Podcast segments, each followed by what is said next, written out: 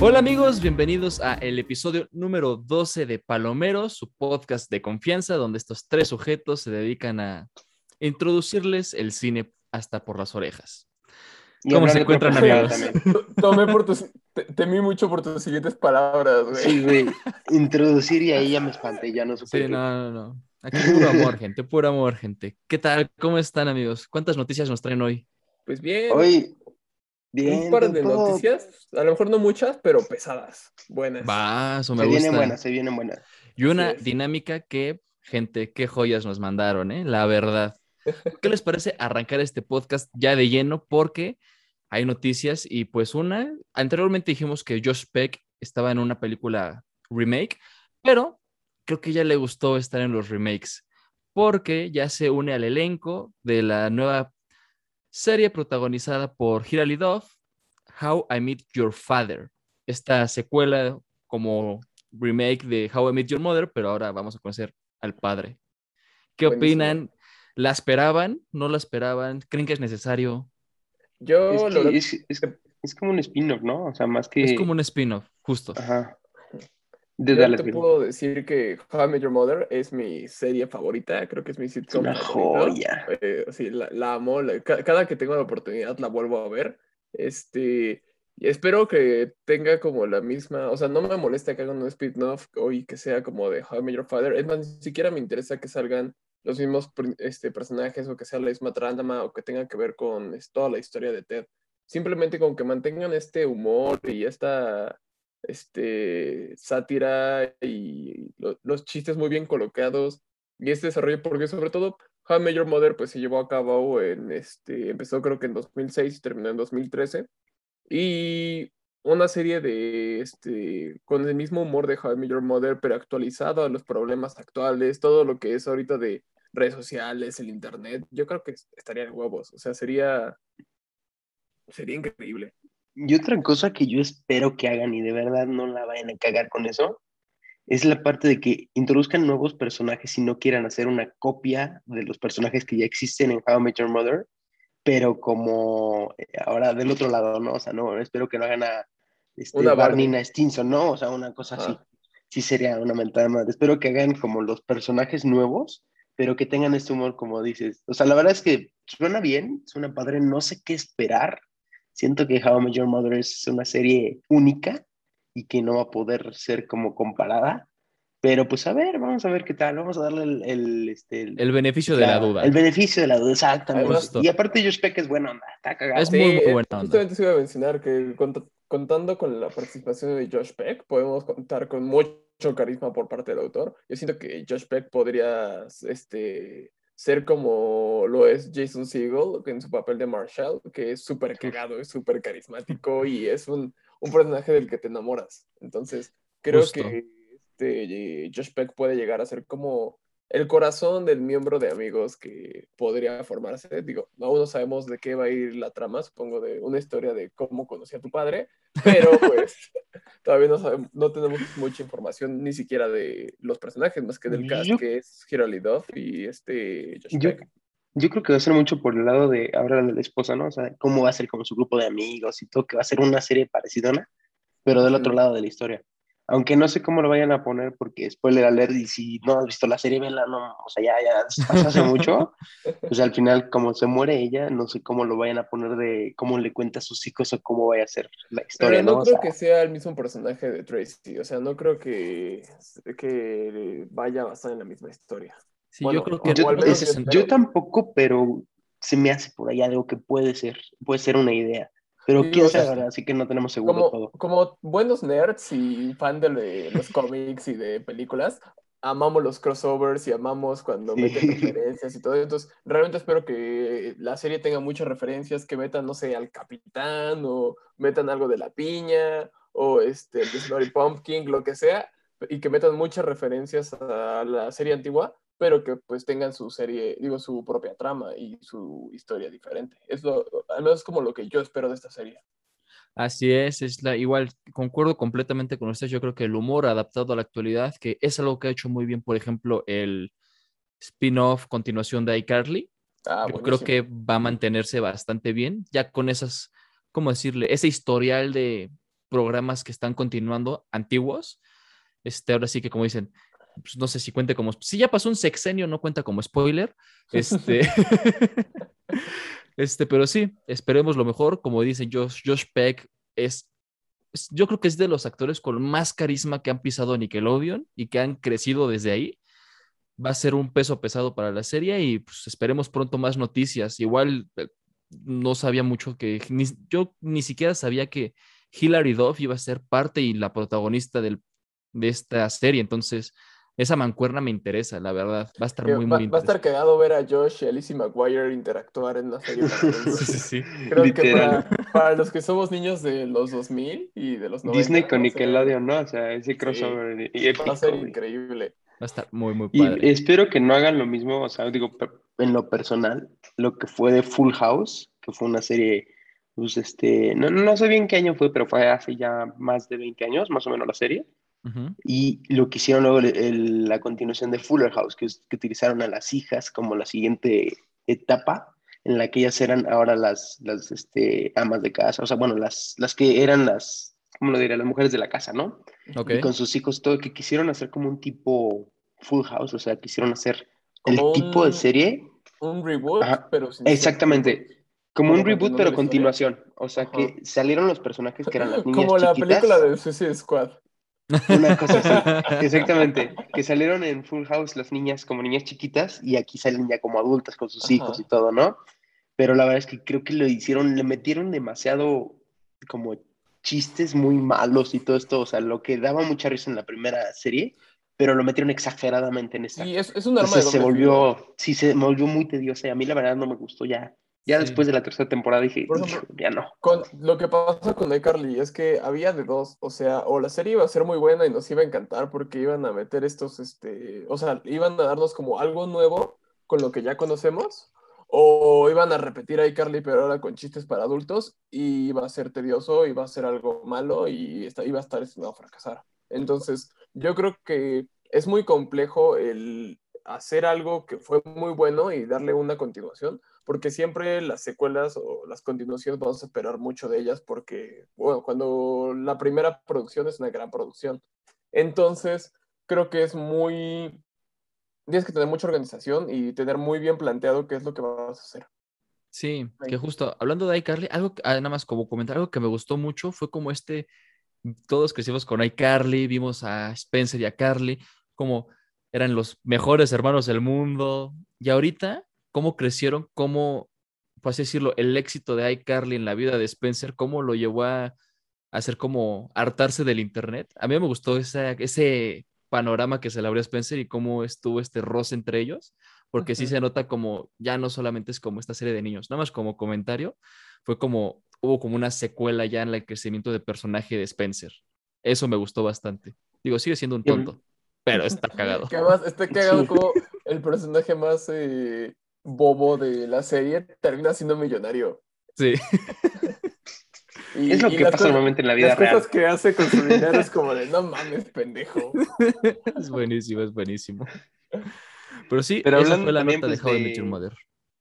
Y hablando justamente de, de esta parte de, de, adaptación y esto, bueno, no es una adaptación, pero es una continuación de varias películas que ya hemos visto, que es como de terror, zombies, slash zombies, que mucha gente lo conocerá y mucha gente es fan, que es de Resident Evil. Ya salieron las primeras imágenes de Resident Evil Raccoon City, que es la siguiente película de la saga. Creo que, bueno, a mí en lo personal me gustan mucho las películas, siento que llevan el zombie a otro nivel y son como también aparte de esta parte de, de thriller, pues también como de terror, ¿no? O sea, sí, te espanta la película, o sea, y tiene mucha acción, ¿no? No sé, siento que está muy padre y la verdad emociona ver eso. Va a estar muy, muy padre eso. Digo, yo igual veo bastante lo que es Resident Evil y sí sé que llevan el zombie a otro lado. Digo, ya con los juegos me confundo de son zombies, son vampiros, ¿qué son? Pero pues siempre... Siempre está esta onda de que pues va a ser una película que te va a entretener. 100% los disparos, la acción y los zombies, como dices, cómo los plantean en Resident Evil, creo que es un plus que ha logrado hacer esa franquicia. Yo creo que, eh, para empezar, las películas de Resident Evil, al menos para mí hasta la 3 de Mila Wolovich, son muy buenas. O sea, bueno, a mí creo que son icónicas, o sea, para su tiempo y su década, son películas icónicas como, junto con Inframundo. Y este, creo que dan como, han servido mucho para darle imagen a lo que ahora conocemos como los zombies y han podido darle como esta evolución. Dentro de la misma saga podemos ver este, esta evolución de los zombies, porque pues en los cómics, digo en los cómics, eh, en los este, videojuegos de Resident Evil, pues sí, como la mayor parte te la pasas matando zombies, y llega un momento donde te enfrentas a algo más. Están los, estos leakers, que son como, este, como zombies que caminan en cuatro patas y tienen como el cerebro expuesto y una lengua enorme. Están, este, está el villano de este, Resident Evil 3, este, Nemesis, no, del 2. Y este, está, bueno, siempre hay como que algo más. Entonces, yo espero que con esta nueva, no sé si es serie o película, pero eh, va a ser en Netflix, ¿no? Creo que va a salir en Netflix. Creo que sí, la verdad no estoy muy seguro, pero sí, sí, en Netflix. Sí se viene. Lo que yo espero con esta serie es una buena adaptación de los personajes de los videojuegos porque van a incluir a, este, a estos personajes icónicos que este, salieron, que por ejemplo en la serie de, en la, en la saga de películas de Resident Evil de Mila Wolovich, solo habíamos podido ver como al personaje que hacía Mila Wolovich. Y ya después introdujeron al personaje icónico de los videojuegos de Resident Evil, que es Leon S. Kennedy, y, este, y a esta Ada.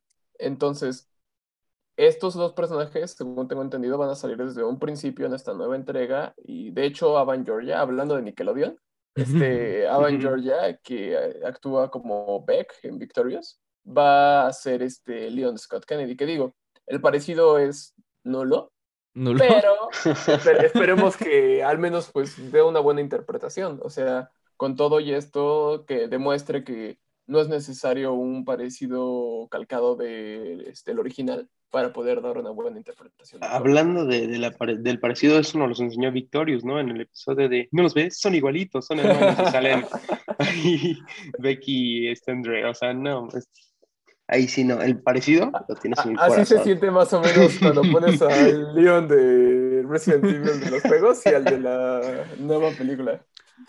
Sí, si no saben este, quiénes son Beck y Andre, les pone una imagen por aquí Oscar para que vean el parecido de los dos. vamos, vamos aquí va a estar, va a estar Beck aquí en la cara de, de Woods. Listo. Qué guapetón te ves, Woods. Vamos a darle echando más chamba a Oscar y vamos a estar diciendo que ponga imágenes de todo, vamos a darle más chamba. Y, y aquí arriba va a salir una carita sonriente que va a estar todo el programa abriendo la boca cada que yo hable. Aquí Oscar va a poner el cast de las fotos, primeras fotos de Resident Evil. Acá va a poner la fecha de estreno. Acá va a poner los horarios del cine. ¿Pero los pones de Oscar? Les encanta. ¿eh? La gente lo espera. acá mi, ya acá en, lo que se renderiza, ¿no? Yo cocinando un huevo aquí en mi laptop. en lo que renderiza ya terminaste la carrera, güey. Justo. Pero bueno, pues esperemos que esté y le dé, le dé la, o sea, de verdad, le, haga justicia, le haga justicia a los personajes de los videojuegos y pues vamos a ver qué tal, qué tal está. ¿Tú qué nos traes, Diego? ¿Qué, qué tal? Pues, ¿Qué hay de nuevo? Hablando de este, nuevas entregas, yo, ah, bueno, primero voy a platicarte sobre este gran evento que lo pusimos en este, nuestro Instagram. Por cierto, quien no nos siga en nuestro Instagram, Oscar lo va a dejar por aquí. Eh. sí, aquí está, aquí está. Este, para que nos sigan, para que se enteren de las noticias. Y este, y pues bueno. Arroba Palomeros Podcast con dos T's, gente de Spotify. Ah, sí, para los que nos escuchan en Spotify. Y pues bueno, es este, esta convención que da mucho de qué hablar. La verdad es que es, es el segundo año que se hace, es la DC Fandom. Es este, una convención completamente en línea que se desarrolló, bueno, se creó en contexto de pandemia y está hecho para, este, para que las personas puedan acceder desde su casa. Y no, el año pasado fue una cosa increíble, cómo eh, pudo aguantar, eh, bueno, cómo tuvo capacidad para tantas personas de todo el mundo y cómo cuando estábamos viviendo pues este principio de la pandemia, de eh, el temor a salir, del no poder hacer nada, realmente fue algo que DC hizo muy bien, fue como algo completamente liberador y que nos transportó a otro lugar y que realmente puedes sentirte como estar en una convención, estar ves las conferencias, este, ves los trailers, porque nos van a traer nuevos trailers, o sea, de cajón va a haber nuevos trailers. El año pasado nos enseñaron el primer trailer de este, la, la Justice League de Zack Snyder, nos enseñaron este, adelantos de, de Suicide Squad, nos enseñaron este, de videojuego, del videojuego también de The Suicide Squad. Entonces... Eh, de Batman. Y de Batman. Ah, sí, el trailer de, de Batman, que de Batman fue es- una joya. Esa, Y- esa convención dejó la vara muy, muy alta, la verdad. Para Sí. todas las convenciones web, online, Y para los ¿Sí como demás, te gustan, Oscar? las demás compañías. para las demás compañías, sí, justo. Sí, para que digan, así es como estamos haciendo las cosas. Sacamos un tráiler un año antes de que se estrene la película y ni siquiera la hemos terminado de grabar. ¿Cómo la ves? ¿Eh, La neta. Marvel? Incluso si no son conferencias, te juro, yo cuando vi la conferencia de, de DC, dije, uy, ojalá sí sean los Oscar. Y nada, nada, Sí, exacto. O sea, esper- eh, no, no esperas mucho de, o sea, no esperas mucho de un evento de cómics en línea. Y la verdad es algo que te deja sorprende. sin palabras, te sorprende. Yo hasta compré merch de lo encantado que terminé de la convención. Fue como, wow, esto, es- esto estuvo increíble. Y pues Sí. este año se va a repetir, va a ser, eh, si no mal no equivoco, el 4 o el 6 de octubre. Este, pueden revisar bien este, la fecha en nuestra página del podcast. Y es. este. Y pues en esta convención vamos a tener, este, primero que nada, eh, trailers como, bueno, vamos a tener un nuevo trailer de la película de Batman, de, que va a protagonizar este Robert Pattinson. y Bebé es- Robert Pattinson. dirigida por este, ¿cómo se llama este güey? ¿Cómo se llama el güey? Este, Matt Reeves, Matt Reeves. Matt Reeves. Y este, y también vamos a tener este, los primeros avances de películas de cintas como Flash, que también es una película súper esperada por todos y que ha tenido también bastantes filtraciones. Eh, vamos a tener avances de este Black Adam, un primer vistazo a Black Adam, que también no hemos sabido mucho de la bueno. producción, pero es una película que vamos a ver a La Roca. Esperemos que no veamos a La Roca haciendo otra vez un papel de La Roca. Y que La Roca, por ejemplo, se ha manifestado y justo ha mencionado mucho en redes y en entrevistas que él quiere enfrentarse a la Liga de la Justicia de Zack Snyder. Y como es La Roca, que pues es de los actores mejor pagados actualmente, yo creo que sí puede lograr que este, ser productor o coproductor de impulsar la idea. Yo creo que sí puede convencerlos y me Sí, gustaría que verlo. Justamente lo que necesita como esta parte del universo de Zack Snyder es como ese apoyo de alguien importante que diga, yo quiero seguir con esto, yo le voy a meter lana, yo voy a invertir en este pedo para que se haga, porque la neta es que es una de las mejores películas de superhéroes que hemos tenido en, o sea, no solo en el año, sino en las décadas, en esta década. Eh, los personajes son personajes muy bien armados, eh, la historia es increíble, que sí, también dura cuatro horas, te, te mamaste un poco, Zack Snyder, pero bueno, nosotros lo pedimos, nosotros lo queríamos así. Y vale cada maldito segundo, entonces Sí, Está sí, bien. claro, todo, todo, o sea, te juro que no hay un momento en la película donde me aburra o donde sienta así como digas como, ah, no, esto no es interesante, esto no es importante y que me ponga a ver mi teléfono o algo, no, o sea, todo es como, verga, todo está muy cabrón, o sea, muy buena película. Y, por ejemplo, este tipo de producciones son las que nos emocionan y nos adelantan en, en la DC Fandom, esta convención, que por cierto es completamente gratuita y es para todas las edades, o sea, va a haber este contenido para niños, va a haber contenido para este, fans de cómics, va a haber contenido para fans de las películas, va a haber contenido para fans de los videojuegos, de todo, todo, todo. DC va a echar la casa por la ventana y va a decir, esto es todo lo que hemos estado haciendo en el año. Ahí les va. ya se la Nice. saben, ahí pueden ir a ver qué pedo. Porque va a estar ¿Qué pedo? Excelente. Y, Bueno, y hablando de estrenos y todo eso, Ajá. bueno, dale, dale, di- Ah, bueno, di- más iba antes de como- pasar a la siguiente sección. agregar, por ejemplo, de las cosas importantes que este, podemos ver en, con respecto a la convención, es que esta película de Batman, de este, Robert Pattinson, que en un principio fue muy criticada y todo el mundo decía como de, ay, el güey que, que sale en Crepúsculo, en esa película horrible que actúa como vampiro", Literal. es como, Esa fue mi reacción. Sí, fue, o sea, la verdad es que muchas personas no le tenían fe al proyecto y no le tenían fe al actor. Y pues fue, hace poco ya se proyectó como frente a las primeras personas la película completa. Y pues las críticas fue que este Robert Pattinson ofrece una increíble actuación como Batman, que su voz es perfecta para el personaje. Hay una mención específica para Catwoman, donde dicen como de, no mames, esta Catwoman es mi favorita, es definitivamente la Catwoman, la mejor que hemos visto, que pues de- dice, da, da mucho que esperar, puesto que la versión de Catwoman de Anne Hathaway y de esta... ¿se fue el nombre? Delivery, ¿no? No, no es esta... Michelle Pfeiffer. Ah, también. Es que ahí No me acuerdo. también. Bueno, estas Catwomans que la verdad han sido muy buenas y han dejado como un- su marca en específico, eh, pues dejan mucho que, que desear de, bueno, más, no, no dejan mucho que desear, dejan mucho que esperar de esta Sí. nueva Catwoman de la que se está hablando también. Entonces, básicamente es, ya se, este, ya se proyectó la primera, bueno, por primera vez la película de Batman. La crítica ha sido muy buena. Hay veces que la primera proyección dicen "Mm, no sabes qué, vamos a cambiarle varias cosas, pero al menos de esta dicen que es- este, tiene muchísima acción, tiene, que incluso llega a- en unas partes a ser un- una película de terror, o sea que te da como ese miedo como de ver qué está pasando, qué va a pasar. Entonces, pues creo que va a ser una película muy buena que va a llegar a nosotros en marzo del 2022. Venga, ¿Y ya por qué? merito. Porque soy Batman. Pues bueno, ya merito, yo ya creo merito. que la voz de Batman es un punto súper importante para el Sí, personaje. claro. Entonces, que lo No, remarquen tanto es como de, ok, entonces Sí. significa que está haciendo un buen trabajo. Y no, Robert Pattinson, sí, o sea, yo creo que la gente se fue por, ah, el de Crepúsculo, pero es un gran actor, un gran intérprete y ha tenido claro. pe- peliculones en los que es completamente otra persona a la que vimos en Crepúsculo. Entonces, sí, es aceptar que, pues, sí, va a tener esa etiqueta, pero se la va a quitar muy fácilmente ya con esa película, apenas la gente que lo juzgaba la vea. Sí, Sí, claro. Un, un papel no hace el actor. Exacto.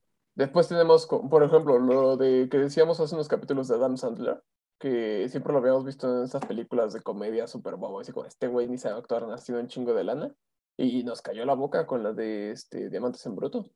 Sí, Justo. diferente totalmente el papel. Con su Esperemos comedia. el estreno. Esperemos el estreno. Sí, Y hablando de Esperemos la película de The estrenos. Batman. Ya, un estreno muy próximo. Sí. hablando de estrenos, ¿qué nos traen?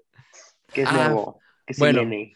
Yo le traigo así, ahora sí que para toda esa gente que le encanta el chico malo y toda esta onda, le prende el diablo. No, no es cierto, este, bueno, ya este, el 10 de septiembre se estrena la última temporada de Lucifer, esta serie. Ah, Eh, ah, ya viste, por ahí, viste, barras, barras. Este, esta serie de. Lucifer que tiene mucho de, mucho fandom, sobre todo mucha gente que es como, ah, me encanta, me encanta, que generó mucho crush, ya va a tener su final, ya es última, así se anuncia en Netflix, ya ves que luego es última temporada, parte 1. Este, ya va a tener su final al fin, es, tiene, no, no recuerdo bien, pero ya sí tiene sus años de que está en emisión, pero este 10 de septiembre empieza el final. al Y si menos- no lo han visto, está muy buena, la verdad. al menos Sí, cinco años recomiendo. sí tiene. Cinco años sí Al tiene. menos. Al menos. Al menos más de 13 episodios sí tiene. Entonces, es una gran serie y la verdad sí, sí les recomiendo que la vean. Sí, y si son mujeres o hombres o lo que sea, les va a gustar Lucifer. Prende. Por O ejemplo, sea, les va a tengo- gustar el güey, está guapetón. Yo tengo entendido que tiene, o sea, está conectada con el multiverso de, de DC, de las series y así. ¿Es necesario ver este, alguna de estas series para poder disfrutar la, la serie de Lucifer? No, para nada. Es totalmente, tiene su historia y todo, y puede ser que está conectada, pero sí trata totalmente su historia por separado. Pero sí, sí está, la verdad, sí es bastante buena la serie. Es como un soy canon, pero no saben que soy canon los de DC. Literal. Oye, y literalmente- que dijiste, ajá, Ajá. Dele, dele, No, dele. Iba a decir, literalmente es el Mephisto de DC. Es el Mephisto de DC. una cosa así. Wow. Y ahorita que dijiste justamente, Oscar, de esa parte de Netflix, que es la última temporada, parte 1, Ujú. se nos viene la última temporada, parte 1 de La Casa de Papel. Ah, Eso ¿te se nos viene justamente ya Ya es, ya Ya, la pues, quinta, ¿no? la quinta temporada y ya ves Sí. que se separa en partes. Entonces nos viene la parte 1, ya se va a estrenar, creo que ya cuando salga este capítulo, el 3 de septiembre. ¿Mm? Este, y pues a ver qué tal, porque se quedó, se quedó bastante bien si a ti te sigue gustando la casa de papel y todas las cosas que han sacado y, y el robo de banco y todo, que la verdad a mí me gusta mucho. Pues siento que va a quedar bien la, la última temporada, la espero chida, porque han estado muy buenas las otras. Yo siento que cuando te ponen parte uno es como, es el final, pero si no te gusta, tenemos chance de recuperarlo. Tenemos chance de arreglarlo. Sí, sí, sí. No, pues a ver, justo, justo sí vi que mucha gente, no, ya se va a caer la casa de papel. Y siempre sale, siempre va a haber una persona que te analiza los trailers de todo. Entonces dice, pero gente, dice, dice parte uno. Esas No, personas, esto no es el final. esas personas fuimos nosotros el capítulo pasado, güey. Con el tráiler de Spider-Man. siempre, siempre, siempre. Y seremos así cada vez que salga un Y trailer. seremos. así, o sea, La Ya verdad es pasó que el sí. segundo tráiler, Marvel. Sí, sí. Ya. Amo eh, los memes. Dentro de tres años, una cosa así ya. El de la renta de Spider-Man 3. ¿Tráiler? Tráiler. Acabo de ver el tráiler? primero. ¿Tráiler? La serie de, de, un, así de un portal que va a abrir Doctor Strange, una cosa así. Renta. Renta. ¿Cuenta? No, Sí, va a estar muy, bueno. estaría de huevo, güey, sería lo Estaría mejor. muy muy, cagado. muy chido. Pero pues bueno, yo hablando también tengo un estreno para justamente el viernes que acaba de pasar. Para pues si están viendo este, este episodio, no esperen más y puedan ir a verlo. También es un estreno en plataforma de streaming en Amazon Prime Video. Es esta nueva, bueno, esta historia ya muy conocida de La Cenicienta, pero con este, pero sin ser contada por Disney, que ya sabemos que Disney siempre tiene su manera de contar las historias. Bueno, esta va a ser este, es una producción original de este, Amazon, de Prime, y donde la protagonista va a ser esta Camila Cabello. Su Sí, primera ok. interpretación en, en el cine, ¿no? O sea, Así su es. primer papel. Ajá, su primer papel en, en la pantalla grande. Bueno, en la pantalla Está muy interesante eso. en el cine. Está Vamos a ver cómo, cómo logra la actuación. O sea, siento que, Sí, claro. que tiene potencial. Porque además es Tiene una mucho super talento. cantante, es una super cantante y digo, o sea, esperemos que sea tan buena actriz como cantante y que digas como, wow, es una buena historia. Mira, yo en lo personal, no sé si ustedes lo consideran así, pero yo siento que el- en el video, en, el poco- en la poca parte de actuación que vimos en su video Havana, Ajá. creo que se nota que tiene como esa experiencia, que tiene como Tiene ese barras. potencial de ser una buena actriz. Ajá, como Sí. que le sabe. Como Sí, que tiene, eh, justo como dice Oscar. Igual mucho cuando son cantantes, mucha parte de la educación de un cantante es la interpretación. Tengo entendido. Este, entonces, Tiene entendido. tengo entendido, trabado, pero entonces, entendido. yo creo que la interpretación la tiene. Ya es cosa de que tenga un buen director que sepa Sí. explotar lo- el poco conocimiento que pueda o no tener. Entonces, Sí, claro, esperemos porque muchas puedes cosas. tener el mejor actor del mundo y pues con un guion del culo y con un director mierda, Josh Whedon, este, pues se va a la verga la película. Bueno, aquí fue un poquito directo, está bien, está bien. Al grano. Al, pelos al- punto, lengua. al punto. Al Este, punto. Y si no te gusta, pues- chingas a tu madre.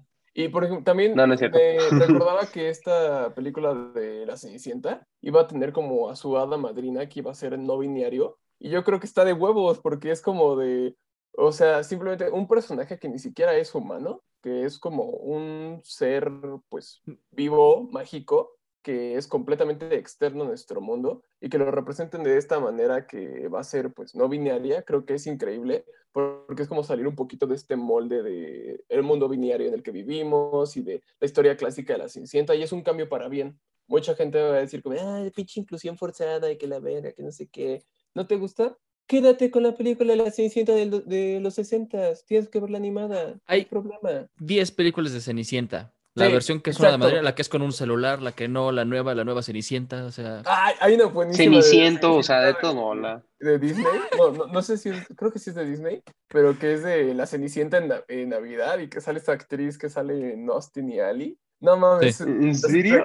Las actuaciones son horribles, la música está eh, de Disney Channel, pero güey, me da un cringe cabrón cada vez que la veo, pero disfruto mucho verla. Es de esos gustos Fuera, fuera de la original, o sea, de la animada, otra que siento que le hicieron bien fue en donde sale esta Lily, no me acuerdo muy bien de su nombre, que es la última que hicieron Ajá. en live action. Creo que se está sí, sí. bastante bien y agregan canciones que siento que, o sea, me gustaron bastante. Sí, Esa es está como live action muy bien adaptada. Sí, Pero claro, pues vamos a está- ver qué tal está, porque Vamos sí a ver va a ser otra con esta. historia diferente a la de Disney, o sea, va a estar va a bueno. ser muy buena. Va a estar interesante. Tenemos, ¿cuándo se estrena?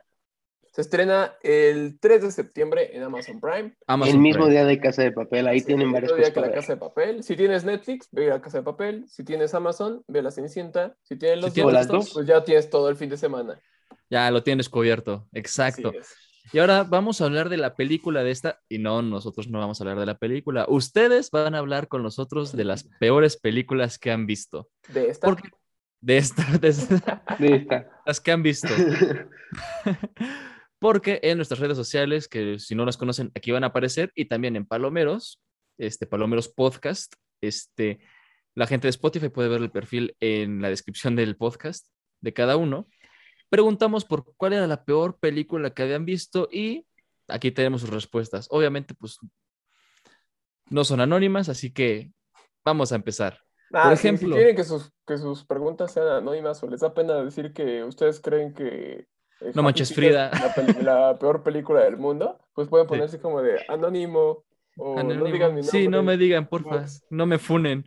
Pero sí, por ejemplo, tenemos que Santiago Tejeda nos pone textualmente, nuevo orden, pinche basura. ¿Ustedes vieron el nuevo orden? Sí, Eso yo, yo no la vi, pero escuché, o sea, sí me han comentado mucho de que sí es una mamada, o sea, de verdad que sí, como que quisieron hacer esta parte de, de irreal de lo que podría pasar en México con, con diferentes tipos de cosas como de los, como con armas y todo. Como Ajá, de clasismo a la la clase inversa. comandante. Ajá, exactamente, y Sí. siento que, que Sí, no. yo, yo, yo escuché a mucha gente privilegiada decir como, no mames, es la mejor película del mundo, es como, aquí reflejan perfecto el clasismo a la inversa y que no sé qué, es como, güey, ¿de qué mierda estás hablando? Todos o sea- los problemas que tenemos los Santis, güey, no mames. Oh, Lo dijo un Santi, ¿verdad? estaba- Lo dijo un estaba- Santi. Estaba con mi amigo. Iker y no, no, no, no tienes una idea, nos encantó. O sea, yo de repente voy a, a los restaurantes y no, la gente que, pues ya sabes, que abunda aquí en el país. Sí, Güey, no, Santi, o sea, fui al cine a ligarme a la Napa, güey, y terminé viendo la película. Pues imagínate cómo estuvo. Bueno, creo que, sí, creo, estuvo en el cine, creo que no estuvo en el cine, ¿verdad? sí, Es que sí, no, sí estuvo en el ¿Sí estuvo cine. en el Yo cine? creo que mucho revuelo fue justamente, y mucho hate que le llegó fue porque la declaración del director fue antes del estreno de aquí reflejamos lo que es el racismo a la inversa, el clasismo a la inversa, y ahí la gente fue como, ah, no, entonces si va por ahí, sí la voy a funar de una vez. Sí. Entonces, y O ahí, sea- de- ahí hubo un prejuicio, y después el prejuicio se reforzó ya viendo la película. Sí, o sea, yo viendo la película siento que, o sea, es una historia eh, emocionante, por, si lo quieres decir desde un punto de vista, porque es como de, como, o sea, si lo ves desde un punto de vista solo como de personajes sin tomar en cuenta el contexto social, pues es interesante cómo a, este, a esta familia los atacan y luego secuestran a la morra y así, y si sí es una película que te mantiene como nervioso y ansioso, pero al final siento que es una película con la que no entiendes el mensaje y que al final no te enseña nada. O sea, si quieres verlo desde un punto de vista, de un punto de vista social o político de lo que vivimos en la situación del país actual, creo que no eh, refleja nada positivo ah, eh, o de una manera de un aprendizaje como de, ah, sí, pues este, las personas que ya están hartas del gobierno se rebelan y van a causar un caos porque están hartas del gobierno. Es como de... Si, Que no te- pasa si quieren ver una cosa más. de ese tipo, o sea, si quieren ver algo de eso, les recomiendo la película de Owen Wilson. No me acuerdo bien del nombre, pero que se va su familia y él se mudan, creo que a Tailandia, una cosa así, un Aquí, país aquí va a estar el póster. Sin escape. Aquí va a estar el póster. Sin persiguen. escape. Eh, sin escape, esa, esa se buenísima. recomiendo, es un tipo de Buenísima. ese, pero está bien llevada, es así, me desespera, pero es buenísima esa película. Venga, pues ahí está. Bueno, esa fue A la ver. de Santi. Yo les voy a decir otra que nos pusieron dos personas, Ajá. que, bueno, primero nos pusieron Elizabeth CRZ y Ana.vg-bajo, nos pusieron Cats del 2019. Una película que mató al musical de una manera impresionante. O sea, tenía artistas tan buenos y tan, tan tanto potencial, pero no manches, neta, ¿qué hicieron? O sea, unos gatos ahí medio raros en, con CGI, no, no, no sé. El paraíso de los furros. Para empezar, desde un principio vi el tráiler y dije como de, ok, como que está raro que sea, o sea, entiendo que pues en la obra musical son este, bailarines eh, caracterizados como gatos. Y si lo Sí. ves en teatro, está increíble porque pues es este maquillaje, props, este vestuario, de eso se trata el teatro. Pero en el cine, cuando te destacas por efectos especiales y este sonido y todo esto, dices como, ok, a lo mejor creo que hubiera estado mejor si fueran gatos de verdad en vez de personas que son gatos. No, O sea, digo, perso- no me malinterpretes. El, las voces son Sí. muy buenos. O sea, la verdad es que la voz de Jennifer Hudson, mi respeto, mujer Swift. canta lo que Esas, quiere. ah, Taylor Swift me cae mal, pero canta muy chido y tiene buena música. Entonces, O sea, sí, a mí también no, no es mi top, pero pues la verdad su canción estuvo muy me entretenida. agradas, pero odio que me agrades.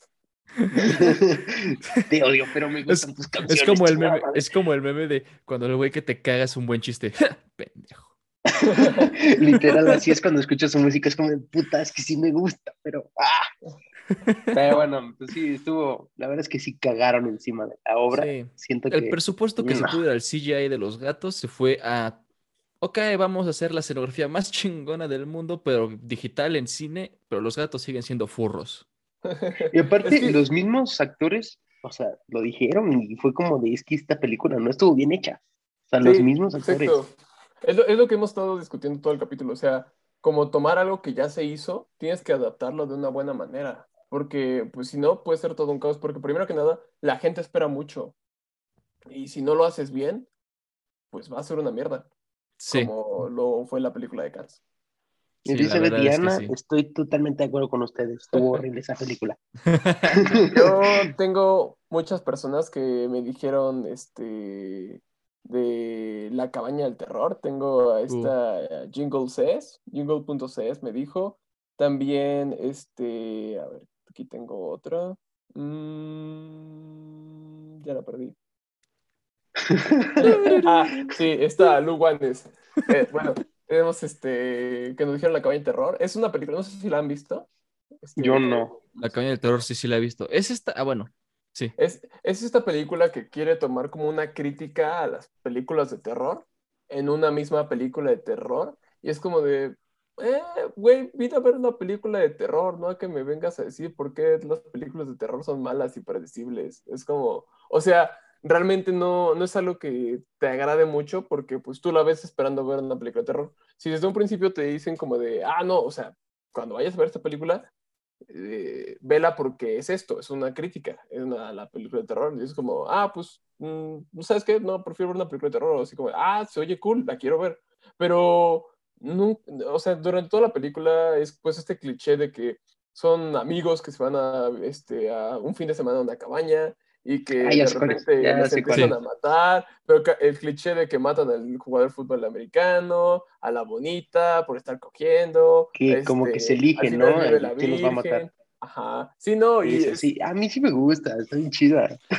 a, mí, a mí la verdad, yo cuando la vi, yo concuerdo este, con esta Ceci y con Lu, que dicen que es una película mala. La verdad, yo creo también para mi gusto no está bien planteada y, o sea, podría volver a verla, darle otra oportunidad, pero desde la primera vez que la vi fue como, "Eh, no sé qué estoy viendo. Yo les voy a Sí. decir una cosa ahí Ahí- con eso de la cabaña, nada más rápido, Oscar. Vea, si les gusta el terror que no te va a asustar, el terror que dices, "Eh, está bueno, está entretenido, está palomero, y al final una pinche matanza que no tiene madre, véanla. Si no, no la vean. Sí, no, Está- justo. está Yo lo, yo lo que iba a decir es, sí, hay películas que pueden clasificarse como malas por gusto personal, pero hay películas que dice, bueno, yo he visto, he visto películas que digo, es que está mala, pero la vería otra vez, me entretuvo.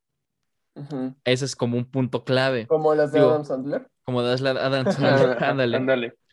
Pero pues, al que sigue, por ejemplo, no sé si ustedes vieron esta película, pero aquí Gaby SSJ2, supongo es Super Saiyajin 2, este, nos pone la peor película Super que... Saiyajin es con Y, ¿no? Con J. Ah, bueno. Puede ser Suárez No, Zavala, bueno, no, no sé, sé. güey. No Sus sé, apellidos, ¿no? O sea, algo. Sí, pero nos pone, la peor película que he visto es Emoji. ¿Ustedes vieron esa película? Yo la verdad Me quedé No la me animé. no la pude ver. no me la la ver. no la pude ver. O sea, No, me, dio muchísimo cringe. Como O sea, que... no lo ¿Cuál era la trama? ¿Cuál era la trama? ¿Qué querían Es que decir se con eso? supone que es un emoji, por así decirlo, que no encuentra su lugar y que cuando le toca, por así, es como un mundo en lo que los emojis es- están vivos y tienen sus trabajos y entonces cuando los seleccionan en el celular tienen que parecer como los emojis y son famosos y todo. Y Como si este fuera güey, una este emoji- ventana y ellos tienen que hacer así la cara, así como si Exactamente. sonriendo, como, ah, Y yo este soy emoji sonriendo. que- Eh. Exactamente, exactamente así. Y este güey, el, el principal, como que no encuentra su emoji y se pone nervioso y como que lo tienen que sacar de ahí porque Terminó o sea, no- siendo el güey que coparon en los stickers de ¿Qué Es tiene que como ver con la Navidad? Exactamente. Un, un intento de, de Wreck-It Ralph con... Algo así. Con con Soul. Así. Intensamente Wreck-It Ralph, una, una combinación, haz de cuenta. Pero como que no me, no me, no, no la pude ver, güey. Me, me Pues no- desesperó mucho. Pues no hay mucho que decir. Dos personas no se animaron a verla. Uno se quedó dormido. Sí, no. yo creo que, o sea, bueno, no- la verdad no le veo el sentido a la película. Sí, también como este, llegué a conocer un poco de la trama en su momento, o sea, y veía los, los trailers y todo. Y sí, era esas cosas que te dan, o sea, a mí me daba mucho cringe, era como, Sí. ¿por qué alguien decidió hacer esto? ¿Por qué gastan dinero en emoji la película? Y digo, o sea, aún hay, hay películas que pues son hechas para niños y son para público infantil y a los niños les va a gustar. Pero dudo mucho que a los niños les interese la historia sobre un emoji. O sea, y, tenemos el claro ejemplo que después de esta película de emoji, de Sony Pictures nos trajo Spider-Man Into the Spider-Verse y este, este Mitchell vs. The Machine. Ándale. Esas son buenas películas de animación. Esas son Y por películas ejemplo, chingonas. Una que quisieron hacer como parecida al de emoji, que le salió mucho mejor, bueno, de hecho, lo hicieron antes, que yo siento que fue un peliculón y también, bueno, ya su secuela como que no estuvo tan buena, pero también estuvo buena, es la de The Lego Movie, o sea, siento que esa Ah, la llevaron súper bien Sí. y es como del tipo que quisieron este, hacer vivo algo que pues, es digitalmente o, o como juguetes, ¿no? Sí. No, además la sí película está es en muy stop buena. motion, o sea, Sí, está, está muy Es- chingona. esa. yo la verdad soy súper fan de las películas de Lego Movie 1 y 2, tengo un montón de Ujú. Legos de, de esa película, incluso el, es- esta nave de Rex que sale en Lego Movie 2 también, no mames, cómo batallé para conseguirla porque está increíble, la, o sea, la amo, y pues es, es una combinación perfecta de los juguetes y una historia eh, satírica, con, porque también eh, en esta película se utiliza mucho lo de las licencias, de a ver cuántas licencias puede conseguir Lego y las que no consigue incluso lo menciona como cuando salen este Batman y que dice algo de los Avengers, que dice, ah, no, el estudio no pudo pagar su- lo suficiente para. O sea, siento que es ese humor cagadísimo y que saben bien cómo hacer una historia con lo que tienen. Porque bien podrían agarrar también los Legos y querer hacer algo completamente distinto como en emoji y que dijeras como, pero pues güey, son juguetes, ¿por qué? Sí, no. Sí, estuvo no. pésimamente llevada. Estuvo Y otra película que me, ella recibió muchas críticas que han estado muy mal llevada, hablando de Adam Sandler justamente, me dice mi amigo Oscar Salmián Jr., Jack and Jill. Creo que es una Ah. de sus peores películas, pero a Sí, mí me, yo me cago de la risa cuando la veo. O sea, es- eh, tiene un humor tan pendejo y es tan mala que es buena para mí. O sea, sí me da No. mucha risa la película. Ah, a mí me da mucho cringe, o sea, creo que los chistes me incomodan demasiado. Lo, es, es una de esas películas que... Hay películas que son malas, por ejemplo, yo creo que son como niños, es mi gusto culposo completamente, ya lo había dicho. Eh, yo las amo. Los chistes las me amo. los sé de memoria, la veo ca- cada vez que la veo, este, eh, estoy pasando canales, y si de pura cagada está, son como niños en cinecanal, güey, me quedo hasta que la termine, güey. No puedo dejar de verla. Y ya me Sí. la sé, güey. Me la sé completa, me sé todos los chistes de pedos, me sé los chistes de la, or- la orina en la alberca, güey. Me sé cachetún, chistes. ¿eh? Sí, güey, todo. Pero es esas películas que no puedes dejar de ver. Y yo creo que, por ejemplo, con Jack and Jill, no me sucede lo mismo. Es que aparte con la cantidad de actores que tiene, o sea, tienen al Pacino adentro de la Ah, sí se película. mamó. O sea, no manches, ¿cómo, cómo se presta para eso? Al Pacino perdió mis esperanzas a que vuelva a salir en algo bueno. La verdad. O sea, a Adam Sandler lo entiendo, pero al Pacino sí fue como de, güey, ¿por qué? Yo O sea, no la he visto, la verdad, entonces no, no me he animado Mira, a verla. Justo Si quieres ver una película pésima, vela. La verdad. Si pero te quieres, si te Hoy tengo ganas de romperme rato- la madre. No, güey, ¿te quieres torturar un rato y sentir que perdiste dos horas de tu tiempo y jamás recuperarlas? sí. Va, jalo. Ah, y también sale Eugenio Derbez. ¡No! También sale Eugenio Derbez haciendo diferentes Sí, papeles güey. también, güey. ¿no? sí, güey. una. Hace como seis papeles, güey. De repente es el jardinero. De una abuelita que come una chile, abuelita o sea, del jardinero, güey. No, está cagadísimo. y Superhéroe. cada vez que juegan fútbol y cada vez que le patean el balón y le dan en la cara a la abuelita se come un chile para estar bien, güey, para revivir, o sea, como... No, no, no, es, es una mentada de madre esa Sí, película. así, el estereotipo más mexicano que podrías existir. Literal. Oh, puta madre, se murió un mexicano. ¿Qué hacemos? Dale un chile. Dale chile, literal, güey. No, Ok. no, no. ¿Qué, qué más nos Muy bien, traes? qué- muy, ¿Qué muy- traes, Diego? muy buena, mala película. Ah, eh, Sí. bueno, además de la de la cabaña en el bosque y la de Cats, también traigo Katia Punto de la Vega, nos dijo Rango. Yo no sé por qué dice que Rango es una mala película. Yo creo que es, un, de hecho, una muy buena película. Para, Yo también siento que es una para muy los que no, no la ubiquen o no se acuerden, es esta película sobre una lagartija. Aquí Oscar va a poner la imagen de Rango y la película. De una lagartija que está en el desierto, o sea, que era una mascota y de repente está en el desierto. Y es toda una crítica social a cómo el dinero de repente, se, bueno, el agua de repente se vuelve dinero en un mundo de animales. Y cómo todos batallan y luchan por tener agua en un desierto. Y para empezar, cuando eres niño es una crítica social completamente a cuidar el agua. Pero cuando creces y la vuelves a ver, todos estos personajes entrañables, cómo se desarrollan, el miedo que vive Ran- este rango a pues tener contacto con el exterior, porque pues jamás había tenido contacto con el exterior y comienza a conocer distintas personas. También los chistes son cagadísimos, la serpiente que es vaquero, no mames, está de huevos. Creo que realmente es una muy buena película, yo no la categoría como una película mala. ¿Ustedes? No, yo tampoco. Yo siento tampoco que está que muy bien llevada. Y tiene No. muy buenos personajes aparte, ¿no? O sea, siento que, que es como esta parte del viejo este y todo, pero con animales y Ajá. no sé, está, está, está muy buena como la trama. Y Está bien creado su que los mundo. personajes, exactamente, y aparte la animación está padre, o sea, es una Está animación muy, muy, muy padre. chida. La verdad es que sí. Sí, a mí, me, a mí me gusta. Yo igual estoy de acuerdo con ustedes. No sé, a mí no se, hizo- se me hizo mala. Se me hace igual como dice de chiquito una crítica de, ah, cuida el agua. De grande te identificas con personajes. Y actualmente también dices, una guerra por el agua no se ve tan improbable en la actualidad. Sí, Este, cabrón. Entonces, sí siento que mucho del cine es adelantarte a tu época y yo creo que esa sí se adelantó a un problema que pues es- se veía venir. Sí, Entonces, claro.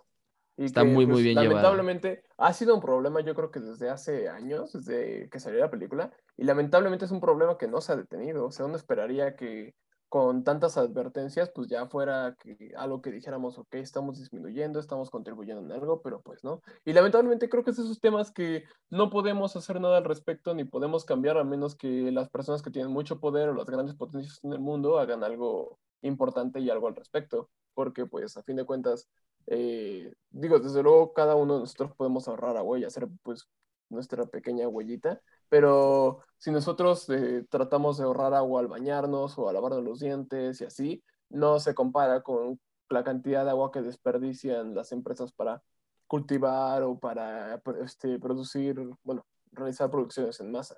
Entonces, Sí, la verdad es que sí. Muy, muy un tema. Me gustó, me gustó mucho platicar de Rango, la verdad. Yo creo que deberíamos dedicarle un video para analizarla bien, la verdad. jalo, Yo sí jalo. A ver, ¿les parece unas últimas tres películas para que no se haga tan largo el episodio, para que estemos aquí rico? Y si quieren recomendaciones, no se espanten, sí las vamos a dar, pero en nuestro Instagram. Ahí van a estar apareciendo las recomendaciones, publicaciones, historias, las van a estar viendo. Pero aquí les traigo una película que no es ustedes. Aquí Alan Pontones me pone la peor película que he visto, Kong versus Godzilla. Alan, amigo, ¿qué pasó? Eso no está bien. No es correcto. ¿Qué pedo? ¿Qué- qué pedo? Bueno, O sea- mira, déjame decirte. Yo creo que al menos de las películas de Godzilla, del Monsterverse de, este, de Universal, yo creo que no es la mejor, eso sí. No, Para mi gusto, no creo mejor. que la mejor es Godzilla 2, este, King of Sí, Monsters. la de. Me- King Ghidorah. Eh, O sea, creo que Sí, tiene un villano joya. cabroncísimo, tiene muchos monstruos y creo que la, sobre todo la historia de los humanos, creo que es una muy buena combinación entre la cantidad de monstruos en pantalla y la historia de los humanos. Porque, pues, por ejemplo, de Godzilla tenemos esa 15 minutos de Godzilla en una película de dos horas. Y después en Godzilla vs. Kong tenemos dos horas de Godzilla dándose la madre a Kong, pero nunca nos dicen bien como, pues, ¿por qué se están puteando? O sea, es como de, vamos a ver quién gana. Siento que la historia no está tan bien llevada, o que de repente Batman versus los Superman. niños ¿no? están en Estados Unidos y de repente llegan hasta, este, hasta China y es como de, ah, o sea, entiendo por qué, pero pues no, no me la creo, o sea, no te lo compro. Sí, exacto. no creo que sea mala, pero sí creo que no es la mejor de... Yo creo, yo creo que lo que le pasó justamente fue más este marketing de hacer teams como el tipo Team Iron Man, Team Cap, Team Godzilla, Team Godzilla, generó mucho hype, mucha expectativa y pasó lo que mucha gente temía, el mi mamá se llama Marta, o sea, que se unieron, etcétera, toda esta onda, porque sí, si el director dijo, uno va a morir, lo que no te dijo es, y también va a revivir. Entonces dices, Y se van a unir. O sea, era, era como muy obvio que iba a salir Godzilla y Sí. se iban a unir, ¿no? O sea, se- se les fue en el Funko tráiler. no- hasta Funko no los había spoileado ya. Sí, Funko lo spoileó, O sea, salió en el tráiler. Yo, en mi opinión, siento que es una película que si te gustan los kaijus, te gustan este tipo de películas con monstruos, con destrucción en las ciudades, todo, vela, te va a gustar. O sea, si es una película que te va a gustar y te va a entretener. Sí, Si no te gusta la destrucción, exactamente, si no te gusta la destrucción, no te gustan los monstruos, definitivamente no la veas. ¿Caillou no era un niño Caillou pelón es- de caricatura? Ese es Kaiju, güey. Caillou versus Godzilla.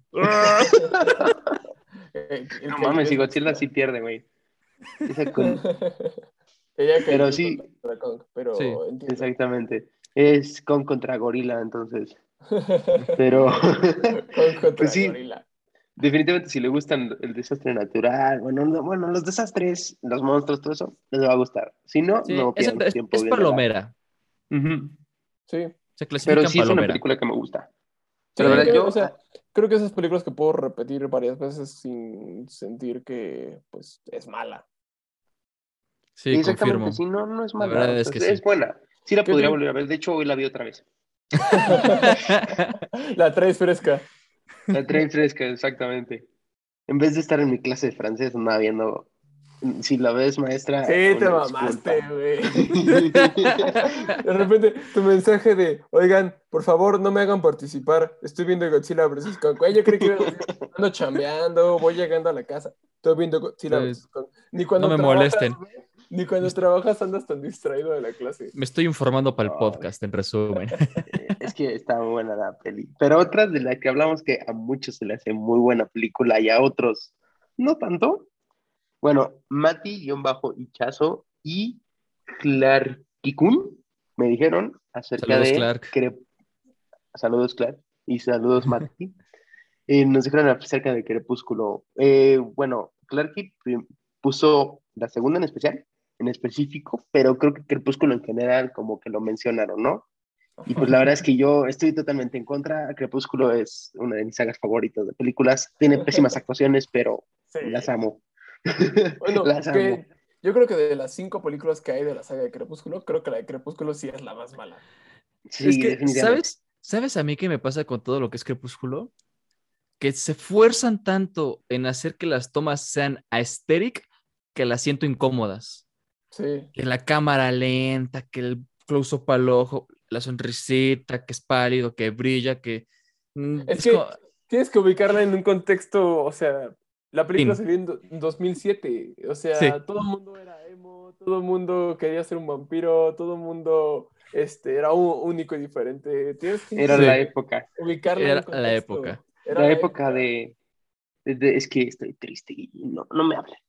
No soy mames. Soy una persona interesante. Cuello de tortuga porque no saben que me muerde un vampiro. Ay, güey. Ah, ¿qué creen? No, y bueno, yo para terminar, tengo este que Sarita JSR nos dice las que son parodias, o sea, la- las películas que son parodias son malísimas, excepto Scary Movie. Ok, yo creo que hay parodias que están bien hechas. Yo creo que hay películas como, por ejemplo, Scary Movie, que no pierden de vista como el hecho de que son unas parodias, e incluso llegan a ser icónicas, como Scary Movie o como ¿Dónde está el fantasma? Y hay películas que son parodias que sí están de la verga, como... The Hunger, Ba- The Ah, sí, Hunger Games. justamente No eso te iba a decir. manches, es una. Eh, que creo que hay dos. Una es The Hungover Games, que es los juegos de la resaca, y otra es The Starving, Games, Games, que es este, los juegos que dan hambre, un pedo así.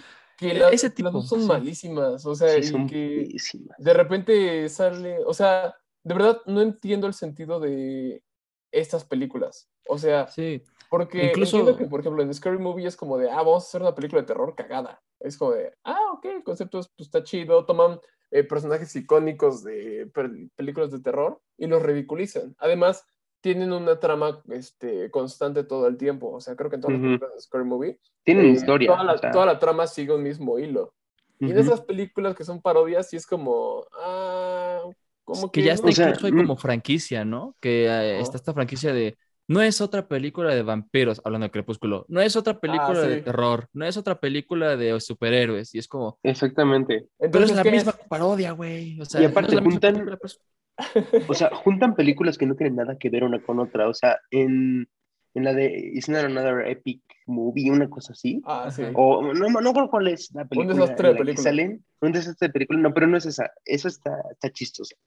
Pero hay Sí, otra en la que salen como tipo de Narnia, juntan Narnia con los X-Men, con Willy Wonka. Ah, O sea, sí, son unas películas que dices, o sea, güey, ¿cómo chingados van a tener que ver? O sea, Que- ¿cuál es la historia? ¿Cómo, cómo Creo lo procesas? van muy dirigidas específicamente para el público americano. No sé por qué Sí. que al gringo humor promedio sí le da mucha risa y, Ah. y puede ser incluso su película favorita porque la entiende de una manera distinta. Pero personalmente nosotros, que curiosamente estamos acostumbrados a la baja calidad del cine mexicano actual, este comercial, hablando del cine comercial, somos más exigentes con ese tipo de películas, incluso es como... ah, Sí. no. Este tipo de películas es la típica película que el gringo puede ver mientras está limpiando su asador, la tiene de fondo y está preguntándole a su esposa si le trae una cheve, así de. no mames el Ted.